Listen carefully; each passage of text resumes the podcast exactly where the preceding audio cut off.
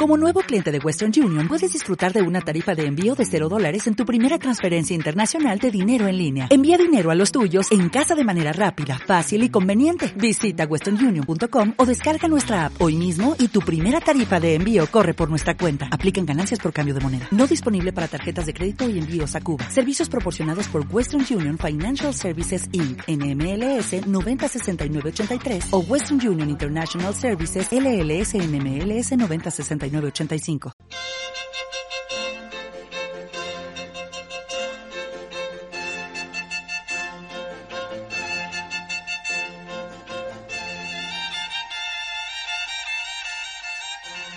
Un saludo cordialísimo a cada uno de los que estáis, porque habéis hecho el esfuerzo de, de acompañarnos y de estar esta noche con nosotros para adentrarnos en una cosa que a mí se me antoja absolutamente necesaria de dar a conocer y de poner en valor a un personaje de la historia más o menos reciente de Plasencia que tiene una significación importantísima para todo lo que es la, historia y la vida de la propia ciudad.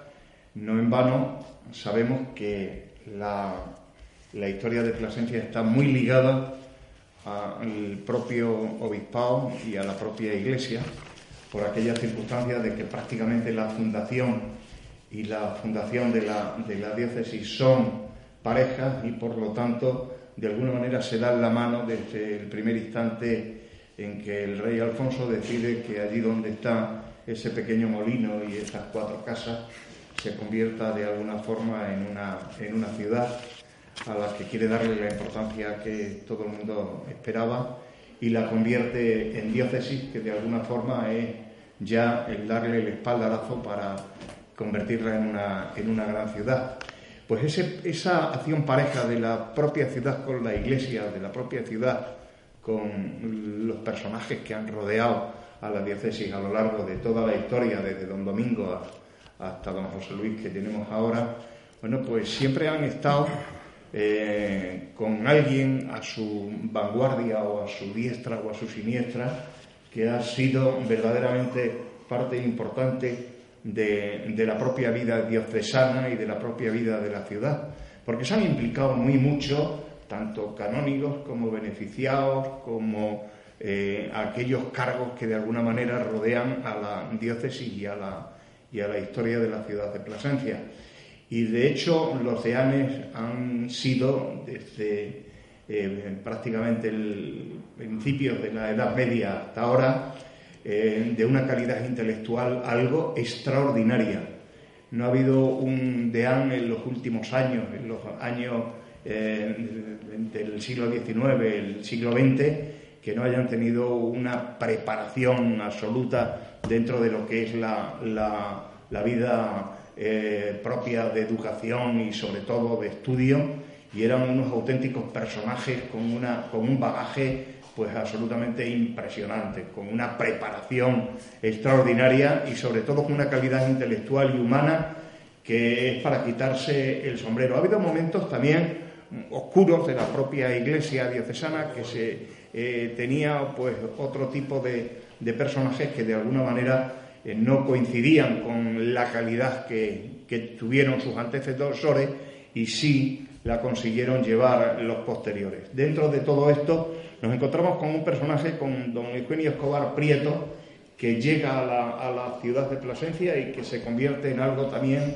muy característico de la propia, de la propia vida ciudadana y de la propia vida eh, pues diocesana, como nos contará posteriormente Paco. Y de Paco poquito tengo que decir a los que estamos aquí porque conocemos también de su gran capacidad, de su conocimiento de los personajes que rodean la historia y la vida de la ciudad de Plasencia, conocemos también de su calidad intelectual como profesor desde hace muchísimos años y conocemos de alguna manera también el cariño que tiene a las cosas que rodean la ciudad placentina, la ciudad del Jerte, porque el que está enamorado de la ciudad quiere las cosas que le rodean, de alguna manera las siente diferente, se enamora de ellas y lo vive muy especialmente.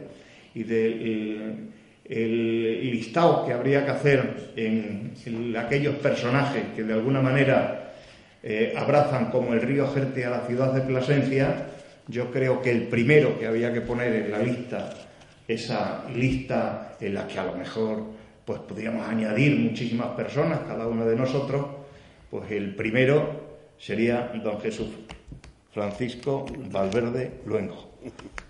Gracias, gracias. profesor. Muchas gracias, hermano. Bien, buenas tardes. Muy agradecido, mm, Juan Carlos, porque por tu boca ha hablado la amistad y vamos a... Perdón, que no hemos puesto esto, sí.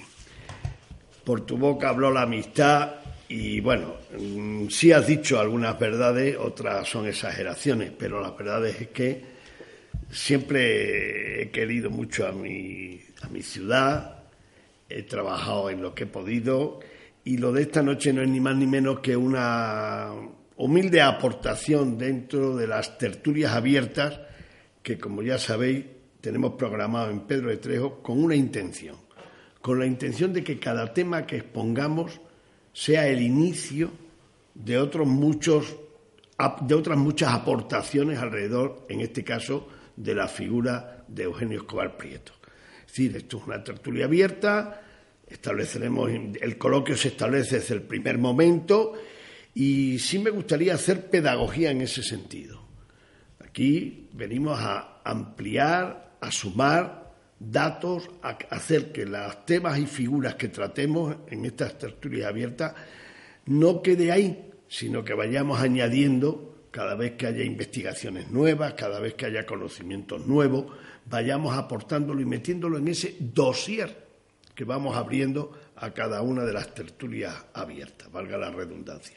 Bueno, pues dicho lo cual, el tema de, que propusimos de Eugenio Escobar Prieto era porque este año se cumple, y creo que fue en el mes de diciembre, el fallecimiento, luego se cumplen 100 años exactos del fallecimiento de esta persona. Tengo que decir, en honor a la verdad, que también me ha gustado observar que este hombre nació un siglo antes que yo en 1843 y yo nazco en 1943. Dicho eso, eh, ya, ya le voy a sobrevivir en años, porque si él nació en 1843 y muere en 1917, yo todavía ahí le voy a superar. no sabemos en cuánto, pero le voy a superar.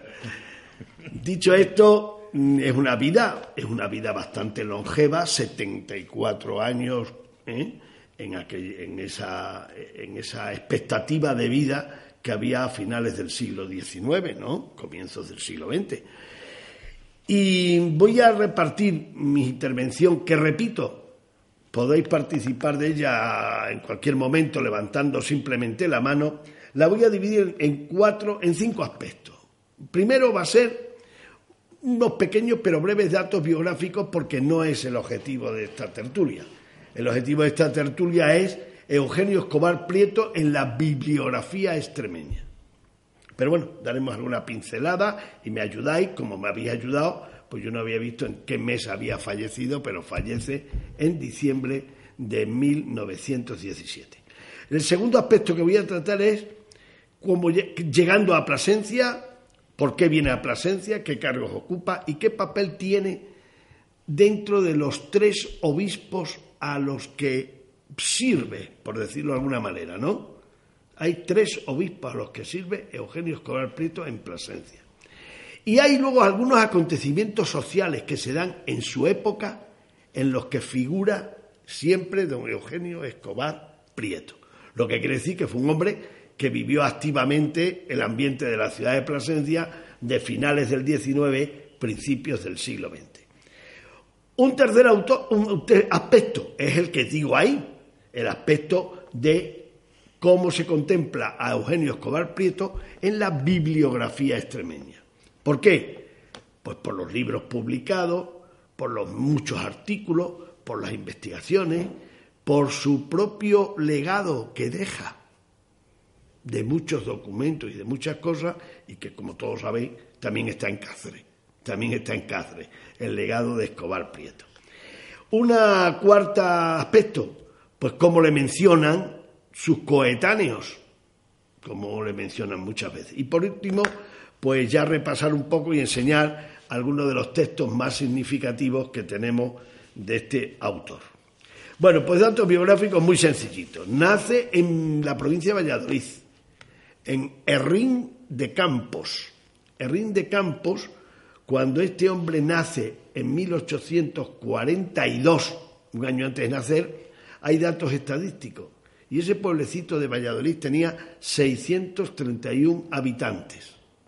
Hoy, hoy, lo que se dice hoy, en el 2015, tiene 129. Es un pueblecito típico en regresión, como muchos pueblecitos. ¿De qué vivía? Está en plena tierra de campo. ¿eh? Ese pueblecito está lleno de pequeñas bodegas, luego ya sabéis que se dedicarían al vino. No tengo ningún dato más, ni he querido buscarlo porque no ese es el objetivo. Pero ese vallisoletano llega a Extremadura y llega a la Catedral de Coria, donde es arcipreste. Y ya en la, en la, en la diócesis de Coria, él empieza, o no empieza, es donde empieza a aparecer su figura como estudioso, publicista, autor de libros, etcétera, etcétera. Y nos vamos a encontrar de golpe con un primer libro que es el que le ha dado como fama universal, ¿no? Estaréis todos conmigo, que es el célebre libro de Hijos Ilustres de la Villa de Brozas. Este libro es, ya le escribe él de Cecoria. ¿eh? Y es curioso, he traído, creo que es la última edición que se ha publicado este libro, que lo ha hecho la Asamblea de Extremadura y el Ayuntamiento de Broza. Me parece que os voy a decir exacto, el año exacto, es la cuarta edición, claro está, y se ha publicado en el año 2010. En el año 2010. Es la mejor, está muy bien encuadernada y es muy, muy interesante. Es un facsímil, lógicamente, de la primera edición. Pero voy a, voy a deciros, voy a leeros brevemente algunas cosas.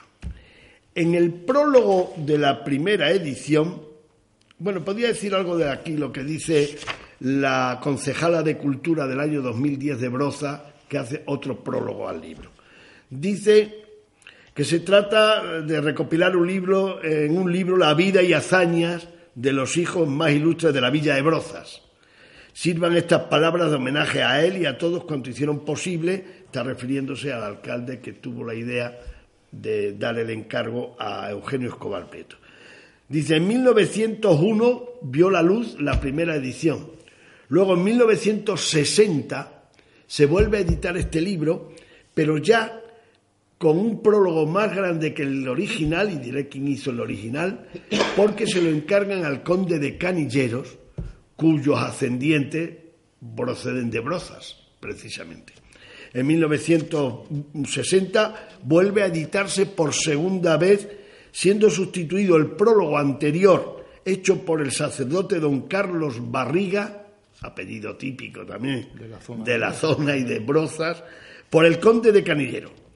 También se incluyen, gracias a la investigación del conde de Canillero, también se incluyen nuevos personajes y comentarios de los anteriores, sirviendo todo para enriquecer el contenido dice que al comenzar la legislatura del año 1991, esta concejalía se plantea como meta imperiosa que antes de agotar la misma volviese a reimprimir. Y entonces se hace una tercera edición. Y esta nueva edición es la más moderna, la que ha hecho la Asamblea de Extremadura.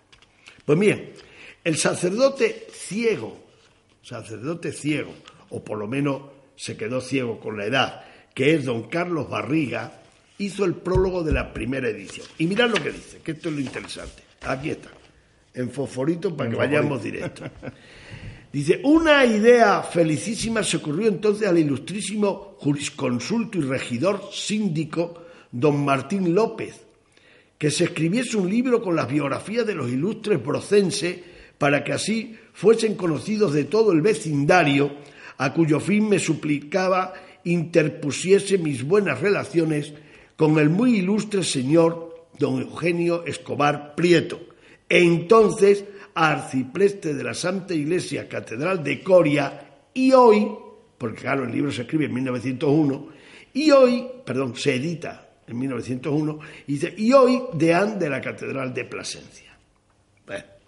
Y dice así, en la villa de Brozas, a 25 de marzo de 1897, constituido en ayuntamiento los señores concejales, en el salón de sesiones de su casa consistorial, para celebrar la extraordinaria de hoy, previa y legalmente convocada, y que por ser la hora de las once de la mañana declaró abierta el señor alcalde presidente don Julián Colmenero Vivas. Reproduciendo su objeto, el señor presidente dijo que como era de todos conocido, la presente no tendría otro fin más que el de acordar lo conveniente respecto al trabajo literario dedicado a esta localidad por el muy ilustre señor arcipreste de la Catedral de Coria, don Eugenio Escobar Prieto. ¿Qué, qué, se propusieron en aquel pleno en el Ayuntamiento de Brozas? Primero, varios concejales hicieron uso de la palabra en el propio sentido de que, de que lo manifestado por el señor presidente, resultando tomado por unanimidad este acuerdo, que es el siguiente. Primero, que se conteste a don Eugenio Escobar en atenta carta expresándole el reconocimiento y gratitud del ayuntamiento por su trabajo. Segundo, que se imprima seguidamente la obra, para lo cual los señores concejales y particularmente el señor alcalde gestionarán y oirán proposiciones escogiéndose aquella en la que resulte más ventajosa para los intereses municipales. Tres, que en cuanto lo permita el erario municipal, se atienda a las indicaciones que por el autor de la obra se hacen al ayuntamiento. Y es que veréis que el autor de la obra en su prólogo dice que es una pena que la villa de Broza tenga tan abandonado palacios, monumentos, iglesias, etc. Y pide que haga un esfuerzo económico el ayuntamiento para mantenerlo. Y cuarto, que se adquiera una pluma de plata en obsequio a don Eugenio Escobar como distinción honorífica por su trabajo. ¿Eh?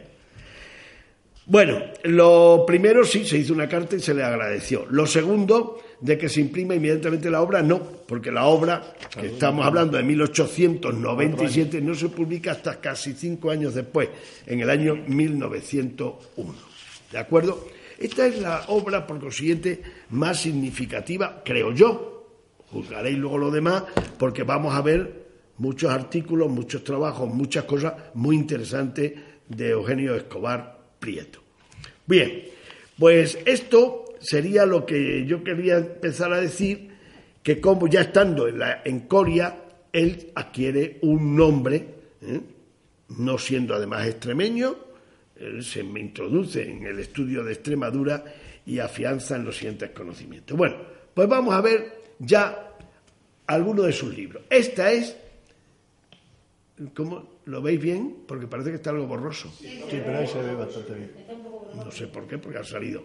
Bueno, esta es la segunda edición de 1960 con prólogo, nota y sección adicional de don Miguel Muñoz de San Pedro, conde de Canilleros. ¿Veis? La que he mencionado. Hijos ilustres de la, villa, de la villa de Brozas. Está publicado por el ayuntamiento también de Brozas. Fijaos, Estando en Coria, él sacó este librito, que es Noticias históricas acerca de las santas reliquias que se veneran en la Catedral de Coria. Sabéis que la gran reliquia que hay en Coria, todos lo sabéis, que es, es el mantel, el mantel, no la sábana, la sábana la tenemos aquí, es el mantel de la última cena, ¿verdad? No sé, yo creí que esto, por lo menos en mi iPad, se veía perfectamente nítido, no sé. Bueno, pero vamos, no está, no creo que se vea mal, ¿no? la edición? Pues espérate, es de 1800, yo creo que 99. O 1889, es que me he dejado el iPad, si no lo hubiéramos visto. 1899, yo, creo, que es 99. Bueno, yo creo. Bueno, pues seguimos entonces. Si ahora aquí lo que vamos a ir viendo es, aquí tenéis de la biblioteca regional del periódico de Plasencia lo que tenéis es el desarrollo histórico de una de la beneficencia placentina, que es una conferencia que dio don Eugenio Escobar Prieto, ya deán de la Catedral de Plasencia, lo dio en el Centro Social Católico. ¿Eh? Ahí veis. Eh, debió de ser una conferencia muy bonita porque la imprimen. ¿Eh? La imprimen. Y parece ser que lo imprimen bajo el título de Biblioteca de Regional. Regional, que no era el regional, era regional uno de los periódicos. No, esta estaba un poco, esta estaba un poco mal en la foto. ¿eh? Está hecho en la imprenta y, imprenta y encuadernador Ramos, en el año 1912. ¿Veis? Bien. Bueno, pues ya veis que este hombre participaba, porque debe ser muy interesante el desarrollo histórico de la beneficencia placentina. ¿eh? Placentina hace un par de años o tres, eh, fue también base para el libro que publicó eh, Fernando Flores del Manzano. Claro, sobre, todo lo de los centros sociales católicos, etcétera. Esta, esta, etapa ya, ¿verdad? Este la tenemos muy bien estudiada por Fernando y por algunos autores más. Es interesante. Bueno, este hombre, como veis, abarcaba. Aquí tiene este trabajo que es un compendio de un libro que se titulaba eh, Virgen y Mártir, Nuestra Señora de Guadalupe, Recuerdos y Añoranzas. Esto está publicado en 1895 y es un trabajo eh, mm, firmado por Eugenio Escobar Prieto. Vamos a continuar. Ahí tenéis, porque como esto lo sacas de la venta de libros por internet, ahí tenéis una edición de Virgen y Mártir, Nuestra Señora de Guadalupe, publicada en Badajoz en 1895, que será uno de los libros mejor encuadernados de los que ponen a la venta. ¿eh? Bien, ahí tenemos, perdón, mm, aquí, Virgen y Mártir, Nuestra Señora de Guadalupe, una ficha. Os la he traído porque me pareció interesante.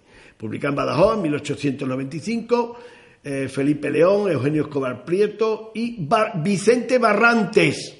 ¿Eh? Este es lo que me has dicho hace un momento. Vicente Barrantes. Libro original de 1895, imprenta de Rodríguez y compañía, Badajoz, del editor Cayetano Rodríguez, que se divide en prólogo del editor, es decir, prólogo de Cayetano Rodríguez. Guadalupe en 1815 de don Felipe León Guerra, sobre un manuscrito inédito una visita al monasterio de Guadalupe, que es la famosa, una de las famosas de Vicente Barrantes. Y otra visita al monasterio de Guadalupe de don Eugenio Escobar Prieto, arcipreste de la Catedral de Coria. Todavía no había llegado a presencia, era en 1895. Tiene luego una bibliografía guadalupense de Barrantes, más correcta y copiosa que la publicada en el aparato para la historia de Extremadura. Y tiene un apéndice. ¿Eh? Muy bien, ahí tenéis los datos de esta ficha, ¿no? Bueno, lo he traído también para ver otro trabajo más de, nuestro Eugenio. Ahí tenéis otra visita al monasterio de Guadalupe de Eugenio Escobar Prieto, arcipreste de la Catedral de Coria. Es muy interesante, desde luego. De este no he encontrado ningún sitio, pero he esta ficha bibliográfica. Antigüedad y límites del Obispado de Coria, nuevo estudio ilustrado con bulas inéditas de Alejandro III, Lucio III, Urbano III, escrito por Eugenio Escobar Prieto. ¿Eh? Dice el autor Escobar Prieto, el título, publicación, eh, biblioteca, bueno, esto es donde me lo han sacado de internet, la biblioteca virtual Miguel de Cervantes, nota de reproducción original, edición digital a partir de tal, pero yo lo traía nada más por eso, por el título de esa obra interesante también. ¿De acuerdo? Bueno, pues vamos a seguir. Mirad, esto también lo he sacado porque esto sí que es interesante. Eh, el legado de Eugenio Escobar Prieto está en Cáceres. Y tenemos un dato muy significativo, a ver si lo tengo aquí a mano, si no lo saco ahora mismo, en el que sabemos quién fue, sí, Su archivo fue donado al archivo de la excelentísima Diputación de Cáceres por don Juan Antonio Sánchez Payá, compuesto de los siguientes. Hay 53 monografías, un periódico, que no sé, y 574 documentos que abarcan desde el siglo XV al siglo XX. Este es el legado. Pues bien, uno de los papeles que es interesante en legado es, ya sabéis, la estancia de los franceses en Plasencia. ¿Mm? Desde que entraron aquel 28 de diciembre, menuda inocentada, desde que entraron el 28 de diciembre de 1808 hasta que se fueron definitivamente. Pues mirad lo que hay por ahí. Dice, noticia de lo ocurrido en Plasencia con relación a su gobierno cuando la ocupación francesa, legado de Eugenio Escobar Prieto. Viene la extensión y tal. Bando, lo primero tiene un bando del 22 de febrero de 1810. ¿Eh? Viene para todo esto, lo veis por internet, pincháis y lo leéis. ¿eh? ¿Qué pasa? Que son documentos y no. Estado que manifiesta las entradas y salidas que las tropas francesas hacen en esta ciudad en la presente guerra, con expresión de sus días, nombre de sus generales, cantidad de dinero que se llevan y saqueos hechos en ella y su partido. Esto sí, esto se ve perfectamente, es una especie de eh, cuadrante. Estadillo. un estadillo escrito muy bien, se lee muy bien, el nombre del general francés, qué fecha estuvieron aquí, qué se llevaron, etcétera. Está muy bien. Ese documento es muy bonito y muy fácil de ver y de leer. Bueno, la Gaceta del Gobierno, el 28 de julio tal, la Junta Suprema del Reino de la Nación Española, en Plasencia, 1809, noticias para el recurso a su majestad por presencia y su tierra en razón de la devastación del país. Claro, esto quedó hecho un erial, como sabéis, ¿no? Sí. No se levantaba cabeza. Luego un poema heroico, Wellington triunfante, por don José María Alcocer, cura de Piornal, de 1812. ¿Sabrás algo de eso, Esther? No, no, lo estoy viendo aquí ahora. Pues fíjate qué curioso, ¿eh? Lo guardaba don, don Eugenio, todas estas cosas. Sí, a ver, es curioso, ¿eh? don José María Alcocer, cura de Piornal, hizo un poema heroico a Wellington. Previsión del resultado de la guerra de Francia con la de España y sus aliados en la imprenta de División de Castilla la Vieja tal. Relación del suministro hecho al ejército. Plasencia, 19 de noviembre de 1812. Y situación en la que quedó Plasencia con total carencia de pan y de todo tipo de alimentos. ¿eh? Bueno, pues todo esto está en el legado de Eugenio Escobar Prieto, que es interesante para que vayamos recogiéndolo y ampliando esa documentación, ¿verdad? Muy bien. Bueno, pues continuamos. Ahí tenéis una parte, está todo reproducido en Internet, se puede recoger de lo que hemos visto antes.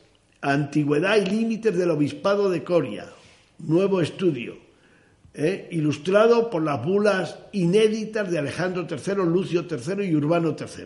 Eh, os he pasado dos páginas de lo que se, está, se puede ver en, el, en Internet.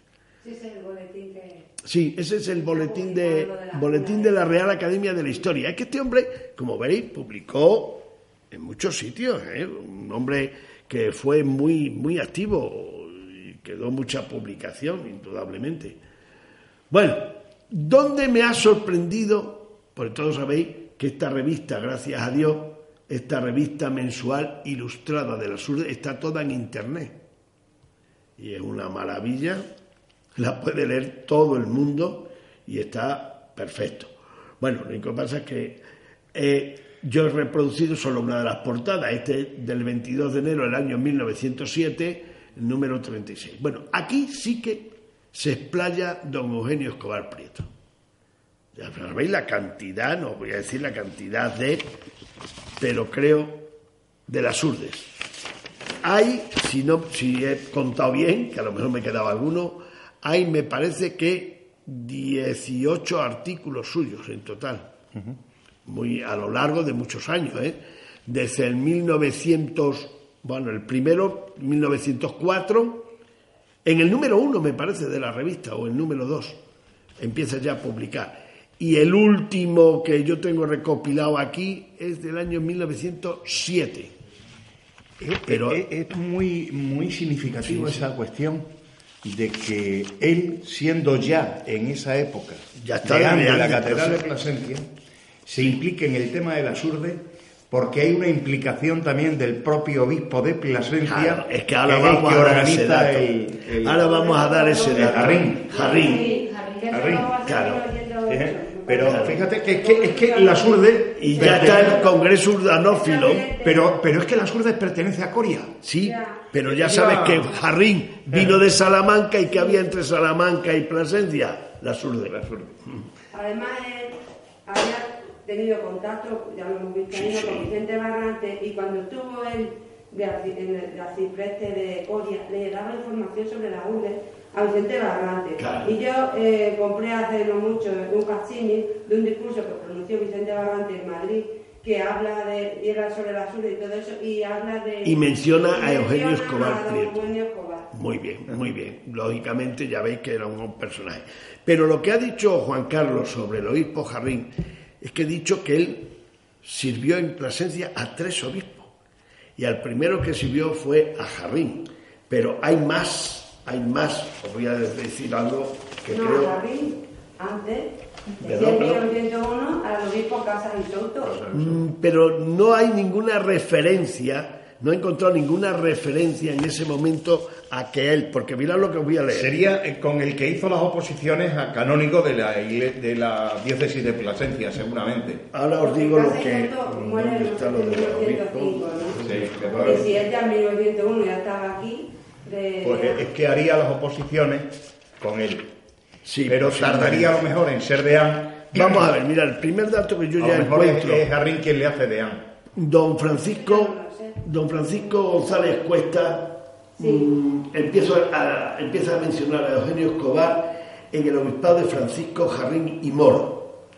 Mira, el obispo, ya estaba así, pero mira, el obispo Francisco Jarrín y Moro tomó posesión de su obispado el 6 de mayo de 1907 por medio del deán don Eugenio Escobar Prieto, a quien nombró provisor, cargo que ejerció hasta su dimisión en diciembre de 1906. Pero es que antes tú has leído en el prólogo ese de 1901 Sí.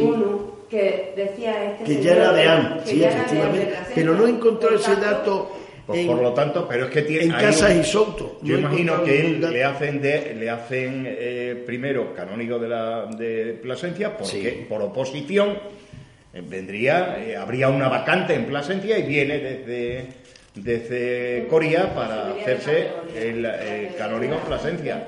Si y, queréis- y- y en, y en Plasencia Claro. tendrá que tener un recorrido como canónigo hasta que le nombran de A. Pero fíjate que aquí ya Francisco Jarrín fue el que le tomó posesión de su obispado y por medio del deán, ya sabéis que lo hacían siempre. Claro, ya, por medio del DEAN, ya era DEAN. Ya era deán. Por tanto, cuando Casa y Souto Entonces vamos a ver, tendría, tenemos ya cuatro obispos, claro. Claro, sede vacante, Sí, pero la sede vacante- Vaticano Veréis, os voy a dar- Casa y Souto hasta que nombra al Os voy a dar del episcopologio de don Francisco algún dato más. Dice, la Virgen de Guadalupe, patrona de Extremadura, hay un apartado que se titula así. Dice, el 12 de octubre tuvo lugar una magna peregrinación a Guadalupe.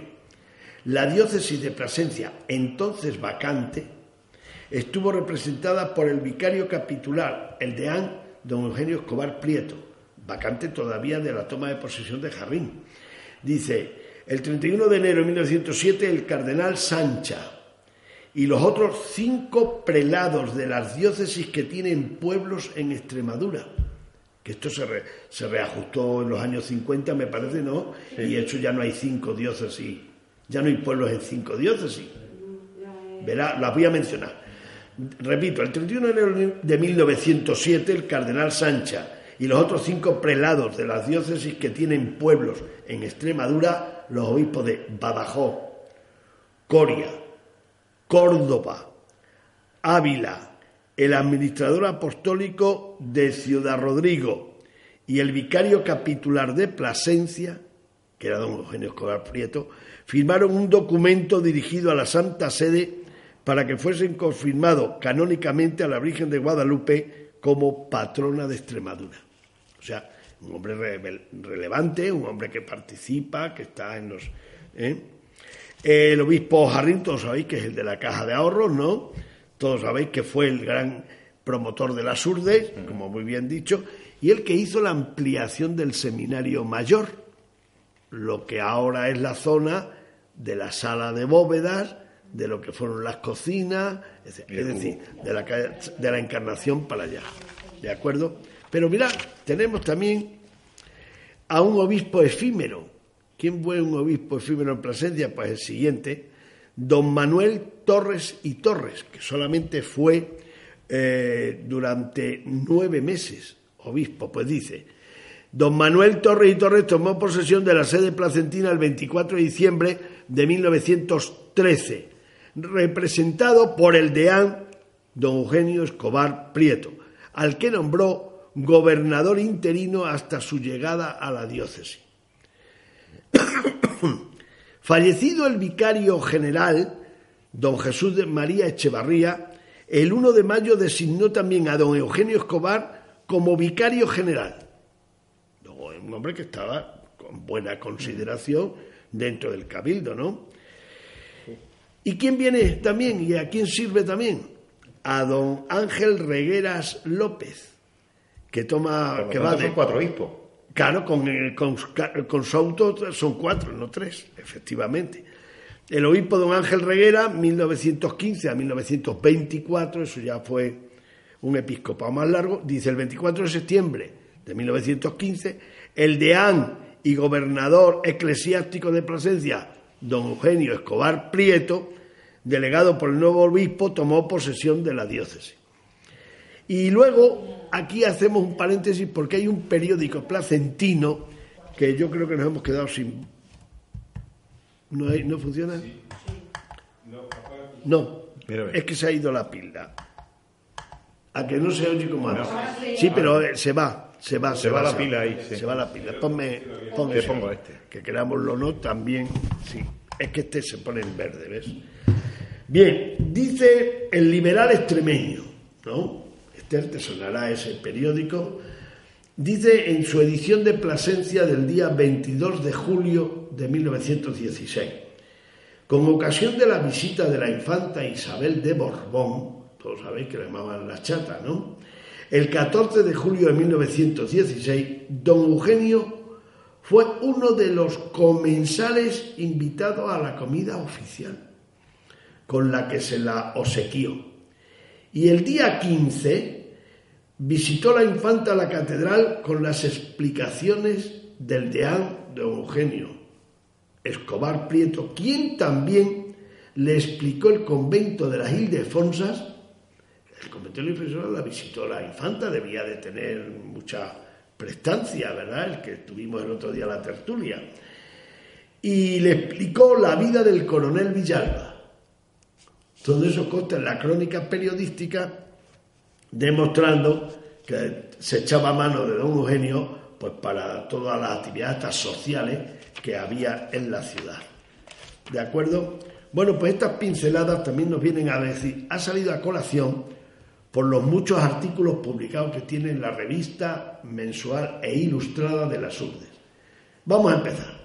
Bueno, es otro ejemplo, otro ejemplo este es del número 18, he puesto alguna portada, pero vamos a lo que vamos. Ahí publicó eh, don Juan de Porras y Atienza, la historia y la vida de don Juan de Porras y Atienza, obispo de Coria. Ocupa varias páginas y ya pongo el final nada más porque es que es, continúa. Dice, lo firma Eugenio Escobar Prieto de Arte Presencia. Pero no acaba. Sigue en otra edición, más adelante, Obispo de Coria, continuación, como podéis comprobar. Me parece que aquí ya termina la historia, no lo recuerdo bien, pero firma Eugenio Escobar Prieto de Ande Plasencia. Unos artículos muy interesantes, los jesuitas en las urdes. Uno de los artículos que me parece que tiene también alguna continuación. ¿Veis? Escrito por Eugenio Escobar Prieto de Ande Presencia. Pongo la última página siempre para ver la autoría del artículo. Regionalismo urdano. En algunos pone urdano, en otros pone jurdano, como vais a comprobar. Estos son varios artículos seguidos, en varias revistas, con una extensión muy grande de temas, ¿sí? ¿Eh? Dice el jornalismo urdano, con ocasión de examinar hace bastantes años una real ejecutoria de la Chancillería de Valladolid, tal, tal, tal, por la que se ampara, es un estudio muy curioso, muy curioso y muy extenso. ¿eh? Como veis, ahí sigue.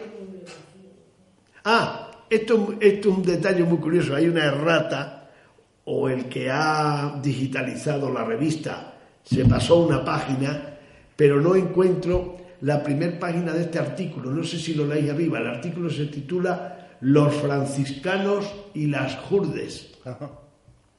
Pero no encuentro la página 101. Seguro que el que lo ha estado ha sido eso, digitalizando, se le ha escapado. Bueno, para que veáis otro artículo muy interesante, de los muchísimos, ya digo. Ahí siguen los franciscanos y las jurdes, ¿eh? con la firma Eugenio Escobar Prieto. Y hay una foto del Palacio Episcopal Placentino. ¿Veis el patio, el claustro? ¿eh? Mira qué curioso, ¿verdad? Una palmera ahí, una palmera. Pues no la conocía la foto. Mm, hay más fotos en la revista de las Urdes con relación a Plasencia muy curiosa.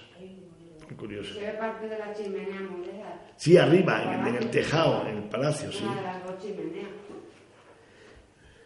Bueno, este hombre hacía no solamente artículos, hay que es una carta abierta que se lo dirige a don José González Castro.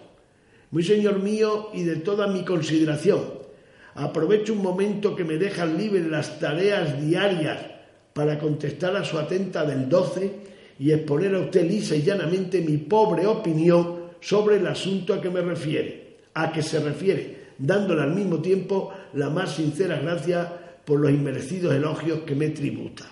Bueno, ¿eh? carta abierta que se publica en la revista de las Urdes. Aquí está entera la carta, la podríais leer si los franciscanos en las urdes, pero esto es continuación. Y ella no pone urde, pone jurde. Pone jurde. Pues ayer estaba 201, ¿eh? Sí, pero... pero era 101. 101 la que... Es que este es de la, revista siguiente. Además que pone continuación porque lo que no encontráis es la página del inicio.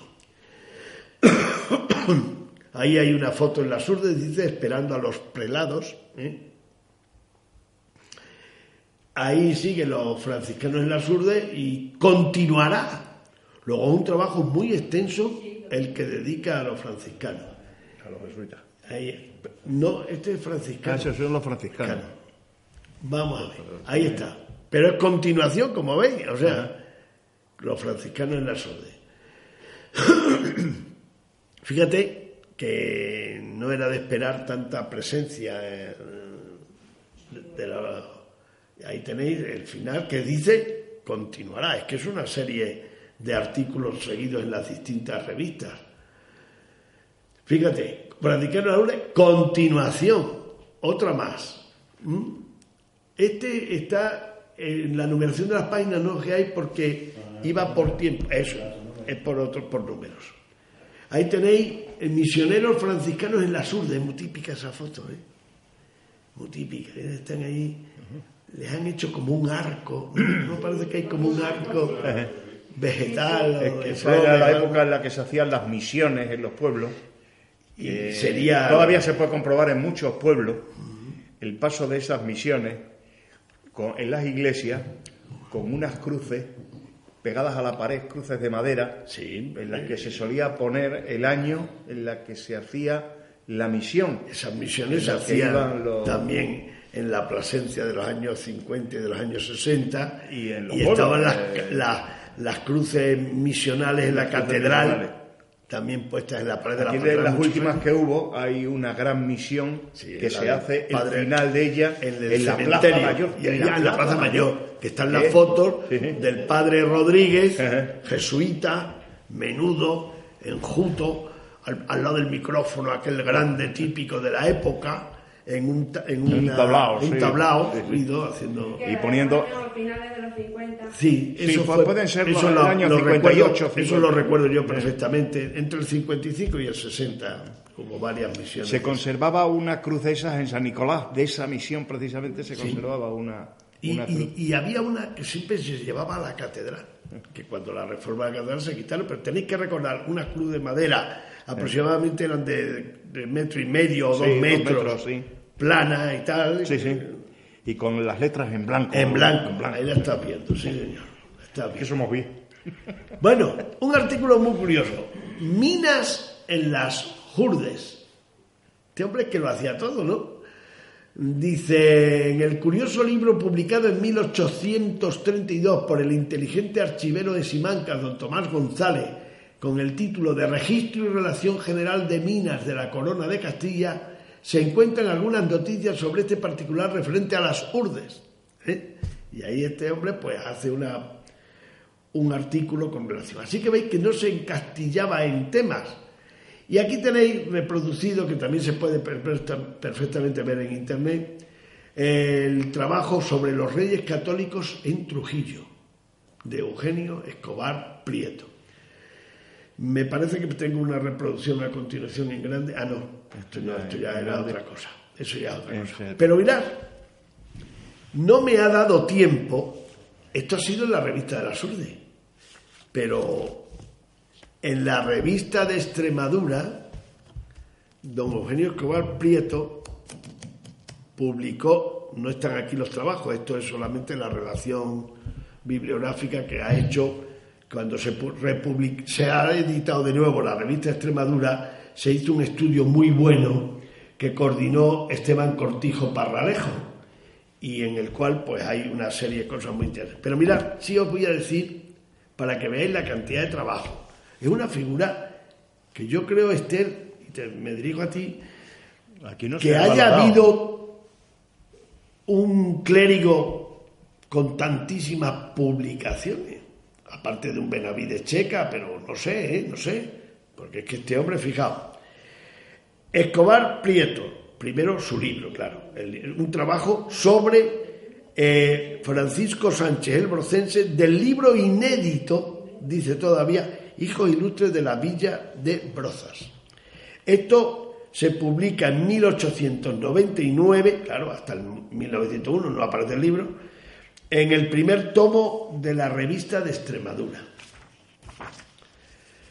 Escobar Prieto, Los frailes extremeños en América y Filipinas, un trabajo de 1900 en el mes de mayo. ¿Eh? que aparezca relación ahí, eh, eh, Esther, en el libro que se hizo en el 92 con motivo de- del, del 500 aniversario del descubrimiento de América, eh, un libro que se Sí, hizo de la, diócesis de Plasencia. hombre, claro. Que lo hizo Ángel Sánchez. Ángel le ¿No acordáis el catedrático Sí. este salmantino que vino Sí. a Cáceres, que fue formó parte primero de la escuela universitaria? varios, Ángel Sánchez. varios libros de ese. Ángel Sánchez era casi familia de Jesús Málaga, por eso Sí. lo conocí yo, pero sabéis que tuvimos la mala suerte que murió joven. Sí, sí, sí, yo también le conocí. Yo creo que falleció estando inclusive aquí. Yo es que le entrevisté O a- recién llegado, vuelto a Yo lo Salamanca. entrevisté cuan- con motivo de la publicación de, Ángel ese, Sánchez, sí. de ese libro. Es que él Que hay el coordinador. Dos, dos, dos, dos publicaciones, bueno, dos ¿cómo se Capítulos. dice? No, eh, son dos libros diferentes. No, uno es el negro, Uno es el negro, que es y de otro este es- grosor, y otro poquito que más. es bueno, gordo, bien, y está hecho y bien. Contiene todas la- las ponencias que se hicieron. Aquel, aquello fue un congreso. Sí, dos ediciones, una en rústica y una en bueno. Yo tengo la, la que es- las portadas son negras Sí. y hay una foto aquí de Es la que hay una en bueno, hay una en bueno. Octavo centenario. de- Eh, de la diócesis. No, del descubrimiento, cuando el descubrimiento de América. No, yo- yo voy a- 1992. Del octavo centenario de la diócesis. Yo voy a ese trabajo. Se publicó un montón de Es que eh, fue. eh, por- no, no, eso es, es que específicamente es el legado de la diócesis de Plasencia en América. No, eso es claro, eso sería con motivo de. Sería con motivo. Yo ese no lo 92. recuerdo entonces. Yo tampoco lo recuerdo. No, no lo recuerdo. Pero bueno, ya veis. Los frailes extremeños en América y Filipinas.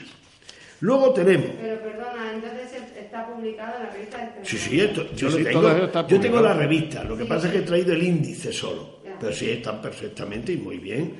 Eh, luego tenemos ese, el- en, el mil- en agosto de 1900 publica Ah, es una continuación. Los frailes extremeños en América, continuación y conclusión. Luego son dos artículos seguidos. Pero aquí llegamos ahora a Escobar Prieto, don Nicolás de Obando, como capítulo aparte, no fuera del libro. Se lo publicó en, en junio de 1901. Seguimos. Aquí tenemos don Nicolás de Obando, conclusión o sea, eran artículos muy extensos que se lo partían en dos partes, para que veáis cómo y de qué manera. Pero fijaos, ¿eh? Lo prolífico que fue este hombre. Hay un trabajo publicado en septiembre de 1902 que es Carta de Enrique IV concediendo a Cáceres mercado y exención de alcábalas. Alcábalas, sí. Esto es una copia que, que hace él de ese original. En septiembre de 1902 ¿eh? Eh, publicó ese, esa carta de Enrique IV. Sigo. La Catedral de Coria, un artículo que publica en mayo de 1903. Más, más actuaciones. Escobar Prieto, reliquia insigne de la Catedral de Coria. Le dedica uno monográfico al mantel de la última cena, ¿no? Manteles de la Sagrada Cena Catedral de Coria. Eh, lo publica en marzo de 1904. Continúo.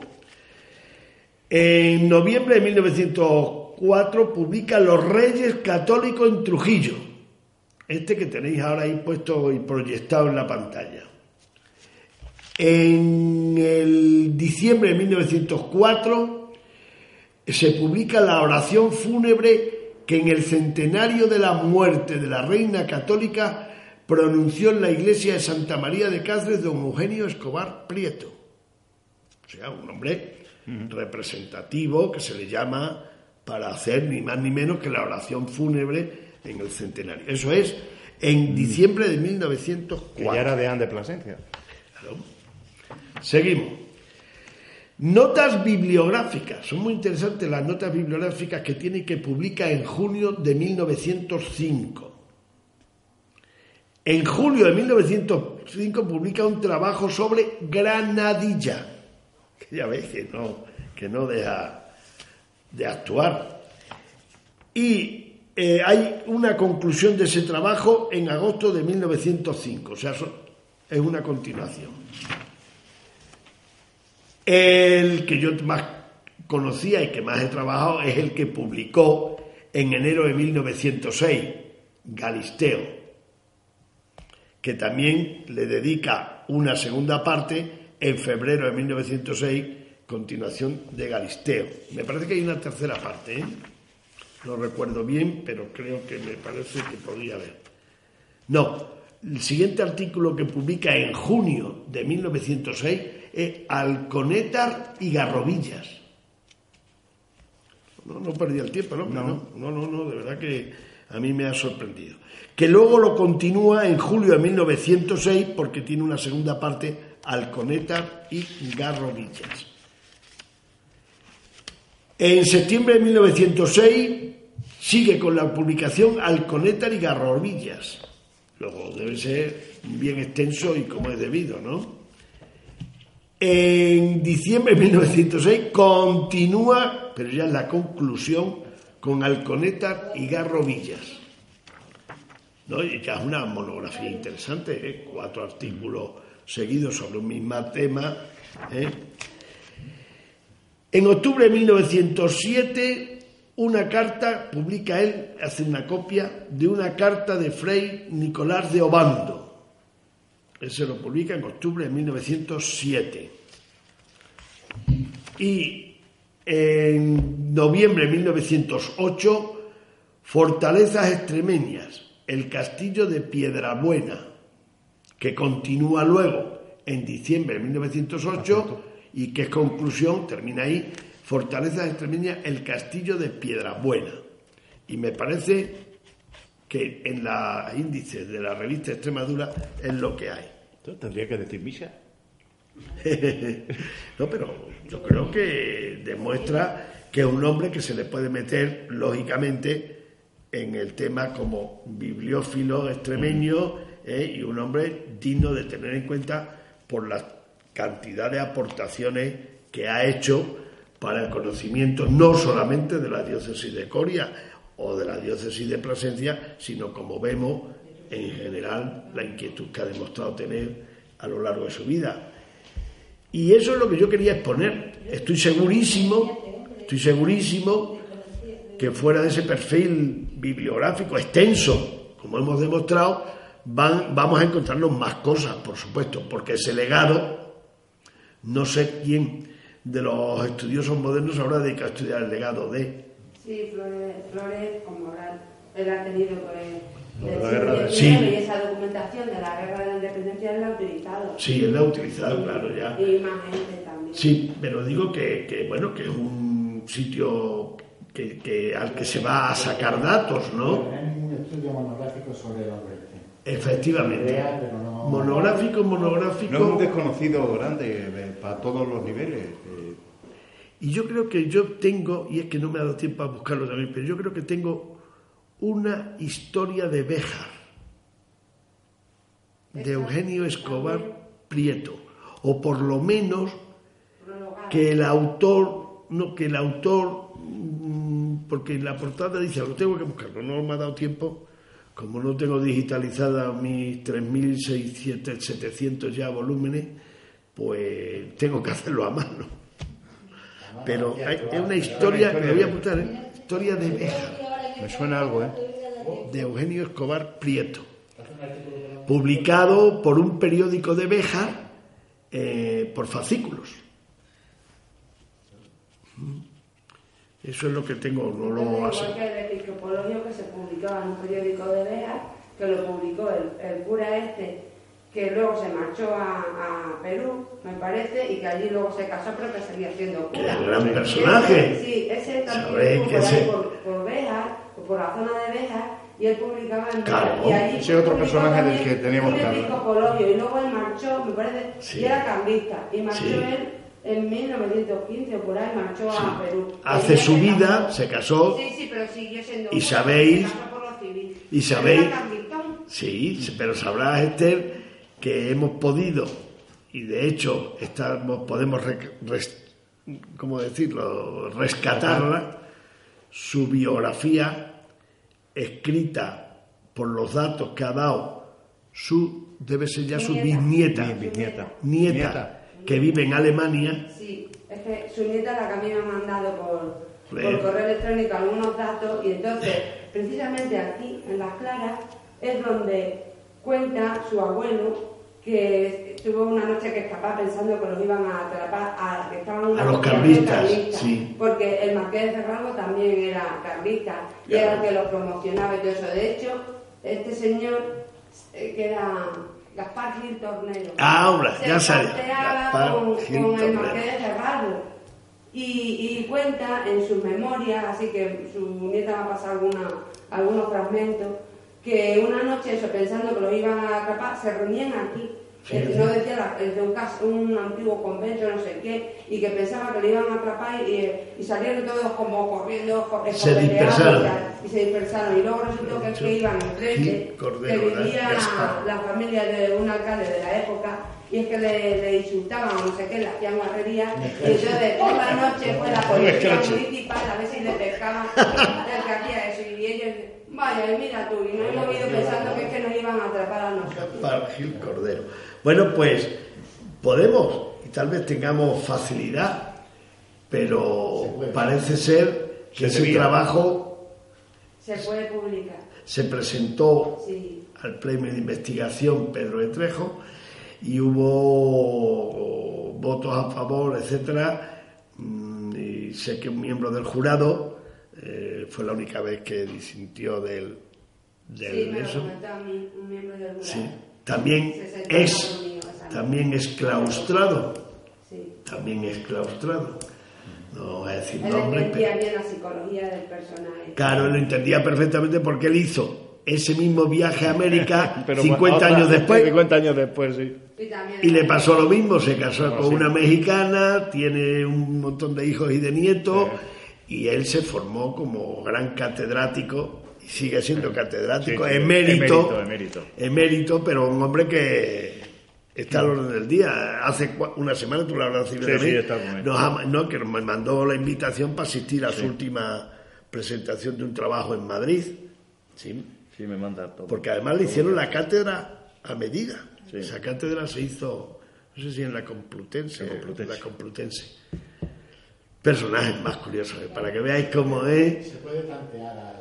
Se podía tantear a quien escribió realmente el trabajo porque se lo explicaba la nieta. Así que, bueno, pues ya está, para que veáis. Tendríamos facilidad de acercarnos a eso, porque Sí. es un personaje totalmente Oh, desconocido, ¿eh? Gaspar Gil. Un Cordero. Gil Sí. Gaspar Yo le he Gil seguido un poco la pista Pues- a la familia y eso, porque la nieta me preguntó. ¿Era de aquí de ¿dónde yo- Plasencia? ¿De dónde era él? A ver, era Yo- aquí. yo creo que era una placentino. parte- Una parte era de la zona de Béjar y otra parte, me parece, de por parte de la madre, era de la zona de Aldea del Obispo, de ahí de Trujillo. Ah. Y he seguido la pista y yo he leído eso, incluso... Sí, pero él se hizo, él, se- él se hizo sacerdote aquí Sí, en sí, la sí, diócesis. pero es que también fue capellán del hospital, porque no sé si un tío o su padre también trabajaba allí como enfermero o como no sé qué. Entonces, pues, Hay, yo recuerdo algo de la persona que me lo comentó también, que era personaje allá en Perú de revólver al sí. y cartuchera. No, él iba a la misa con el pistolón. E iba a misa. Porque él, él mantuvo Él era de una partida carlista y era el cura, que por, normalmente lo- lo- las partidas carlistas llevaban su propio cura. Bueno, pero él tenía eso porque su familia era de tradición carlista. Porque él es de finales del 19. Claro, es- es- es coetáneo. en 1896. Coetáneo. Son personajes que se conocieron. Que Eugenio Escobar Prieto. Es 1896, Claro. 97. Eh, pero él es de finales, pero es que su familia, él lo cuenta en la memoria, que era de tradición carlista. Y entonces él lo vive eso y lo hereda. Claro. Sí, pero que digo que es curioso porque estamos hablando de unos personajes que se dan la mano, eh, son coetáneos en el principio del siglo con Escobar Lo Prieto, que, etcétera. lo que es alucinante es la capacidad de trabajo, ¿no? Ese hombre, Eso te digo. Al principio, de sin, sin luz, Sin internet. sin, Cuando, medio de locomoción para cuando era a viajar a, a la Fíjate. tenía que ser cuatro días para porque, allá. porque tiene que haber viajado a todos esos sitios cuando ha escrito sobre Hombre, claro, ¿no? indudablemente, indudablemente. Sí, se con Vicente Hay mucha comunicación con de todo cartas, eso. Todos esos intelectuales de esa época, ellos a su vez tenían también una ideología, también Sí, sí, tenían, tenían- a ver, que no hemos y hablado del actuaban. contexto, del contexto social, del contexto ideológico que tiene todo este ambiente intelectual, y claro, ellos pues, a ver, son, son entonces tampoco van a ir, van a ser liberalotes. Claro. De todas maneras, ya digo, está bien que este propósito que nos hemos hecho en Pedro de Trejo de seguir rescatando figuras, personajes que más lejanos o más próximos han configurado y han dado, han hecho cosas que, que los demás estamos utilizando, ¿no? Y que verdaderamente no se deben de perder. ¿No es verdad, Vice? Yo creo que esa es, es la misión también de la, de la propia Hombre. institución. ya lo dicen nuestros estatutos, ¿no? Eh, pues, no sé, si os parece bien, os felicito las Pascuas ya de paso, ¿eh? ¿Eh? que ya lo habéis recibido todos, ¿no? Sí, qué ¿Eh? bonita, ¿eh? Y tengo que decir en honor a la verdad, ya que esto se, se publicará, que hay que agradecer una vez más a la hija de Pedro Plaza, Así se ha hecho ya Que es la que nos hace, hoy, ayer, ¿eh? hoy y esta mañana, ¿no? Sí, se corrigió luego, sí. Eh, la que ha hecho aquí no está completa, la, la- tiene una parte de orla aquí abajo, de flores y tal, pero bueno, esa es la que nos mandó el primer momento. Está muy bien. Hay que ver lo que hemos ganado también, ¿no? Con la limpieza del coro, de la sillería, que la, la imagen que teníamos oscura, casi negra, ¿verdad? Y fíjate el tono que ha cogido de madera limpia, de una preciosidad. Apenas observaréis el deterioro que tiene, ¿no? La propia imagen que estamos viendo, ¿eh? No, no, ya lo sé, de la barbarie, Sí, de la barbarie, de los pocos escrúpulos de los que se llevaban un trozo, ¿no? Falta una cabeza, ¿eh? falta una pierna, A San José le falta yo creo que también alguna pieza más por ahí, pero bueno, una preciosidad. Pues muy bien, jóvenes. Muchas gracias. A vosotros. Y queda abierto, queda abierto el archivo sobre Eugenio Escobar Prieto. Para ampliarlo. Ir echándole ahí todo lo que podamos, ¿no? Sí, bueno, ya sabéis que la próxima encuentro va a ser el día 19, la fiesta de la pandereta. Que recuerdo a todos que, eh, sí, recuerdo a todos que siempre hay que llevar una especie, hay que aportar algo de tipo gastronómico, ¿eh? porque es una puesta en común de muchas cosas. Muy bien, pues muchas gracias.